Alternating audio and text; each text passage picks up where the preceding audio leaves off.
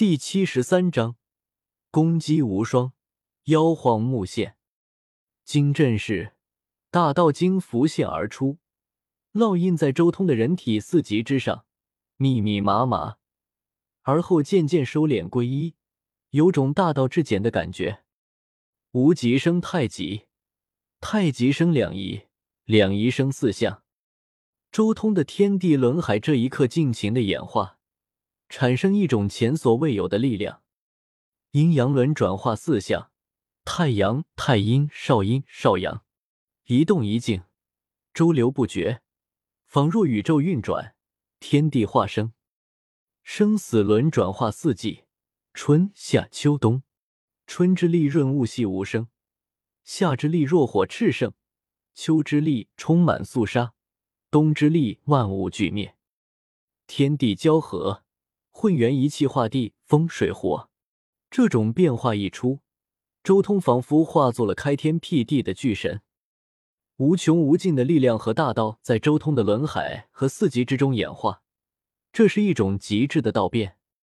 同时，周通的道功秘境也出现了变化，四极秘境的每一次轮转，道功之中的五行也分别对应，以土承载万物。少阳春季为木，老阳夏季为火，少阴秋季为金，老阴冬季为水。四级秘境的演化，连带着周通的道功和轮海也在一同蜕变，一同配合。他全身都在发光。四级建成，开天辟地。随后，轰的一声，周通长身而起，双臂摇动，要劈开混沌。开天辟地，双脚蹬裂虚空，要踏破万古。开天辟地，破八荒，极道无穷力。周通的经越发完善，之前轮海和道宫秘境所铸就的无上根基，在这一刻轰然爆发，无比可怕的力量贯冲四极。他的双臂还有双腿，如同在焚烧，大道符密布。轰隆！像是盘古开天，力贯苍穹，破开了混沌，撑开了天地，体型庞大无边，四极建成通天地。他的四肢发光，仿佛贯通宇宙，可压天地四极，拥有无上伟力。同时间，他眉心之中霸中沉浮，感受他的道，与他共升华，进行淬炼与蜕变。当一切都演化至极致的最后，终于紫霞内敛，一切都重新恢复了平静。周通将身边的这一片悟道净土重新收起，独立于此。轰隆！雷鸣震天，周通悟道成功，开创出了自己的第三卷经，一下子向前迈出了一大步，终于有雷劫降临而下。周通的天劫举世无匹。在他这个境界，绝对无人能压过，太过浩瀚了。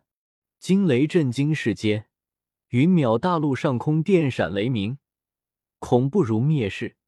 所有关注这边的人都站立了。发生了什么？这是天劫？不，简直是天罚啊！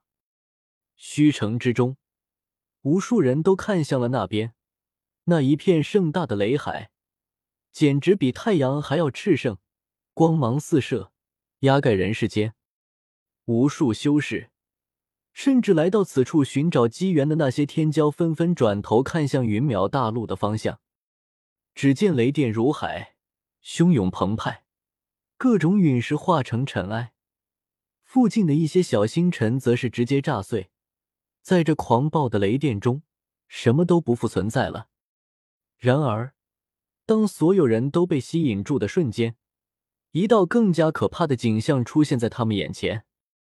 只见那满天雷海之中，一道紫色战气冲霄而起，气吞万里，伴随着惊天动地的一道拳印，整个雷海竟然顷刻间被一股极其可怕的力量打得崩裂开来。那副景象，简直就像是一轮太阳被人一拳打爆了一般。当场就令好几位天骄刹那间脸色苍白。那种雷劫，竟然被人一拳打爆了！怎么会有这么强的攻击力？从未听说过有人竟然一拳打爆了雷劫，到底有多强？此人就是这五年间一直在云淼大陆附近杀天骄的绝世猛人吗？可怕，太过可怕了！渡劫之人，难道是一位绝世大圣吗？任何言语都无法形容这些人心中的震撼。虽然虚城距离云淼大陆有着极其遥远的距离，但是眼前这一幕，即便隔着大半个星域，都足以令人手脚冰冷、心胆俱裂。看来之前的猜测没错，那种紫色的战气，应该就是人族的那尊苍天霸体了。看来这五年来，一直在云淼大陆附近以各族天骄为磨刀石的猛人，就是这尊霸体。当即有人心中叹息。这位霸王之前就几乎堵了所有古路天骄的路，而今更是度过了这般可怕的雷劫，更是令无数人心中充满了无奈。咦，你们看，那是什么？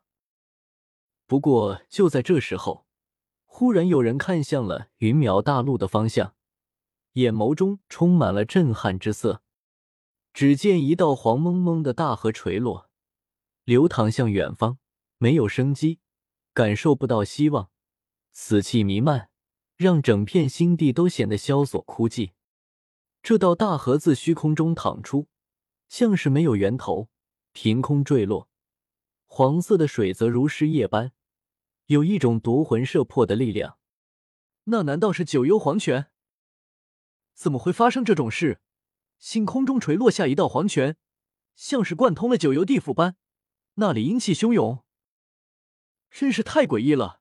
难道说成仙路要现了，连九幽的黄泉都进入了人间，造成了这样的景象？不可能凭空出现阴间黄泉，这肯定是附近有一座地墓。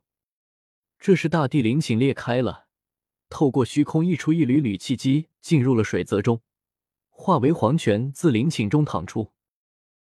无数人纷纷开口，这一瞬间已经没有人去关注周通了。而是将目光盯住了这九幽黄泉。相比较周通的天劫而言，还是大地灵寝这样的东西更加令人震撼。从来没有人见识过完整的大地尸体，今日或许就有机会见识到这样的东西了。当即就有一位大圣从虚城之中飞了出来，直接向云淼大陆赶去。与此同时，云淼大陆上空。周通也看到了天穹之上的那一道黄泉，终于露出了一丝微笑。不枉我五年苦心，终于提前完成了妖皇的布置，妖皇大墓终于要显化而出了。要加紧时间，不然我多年苦心就要被人捷足先登了。周通分明看到一位大圣从虚城中飞出，向着这里赶来。轰隆！周通张口一吸。那被他一拳轰散的雷劫，顿时如燕归巢般向他口中飞去。那漫天的雷光被他一口吸干，收在体内，迅速炼化。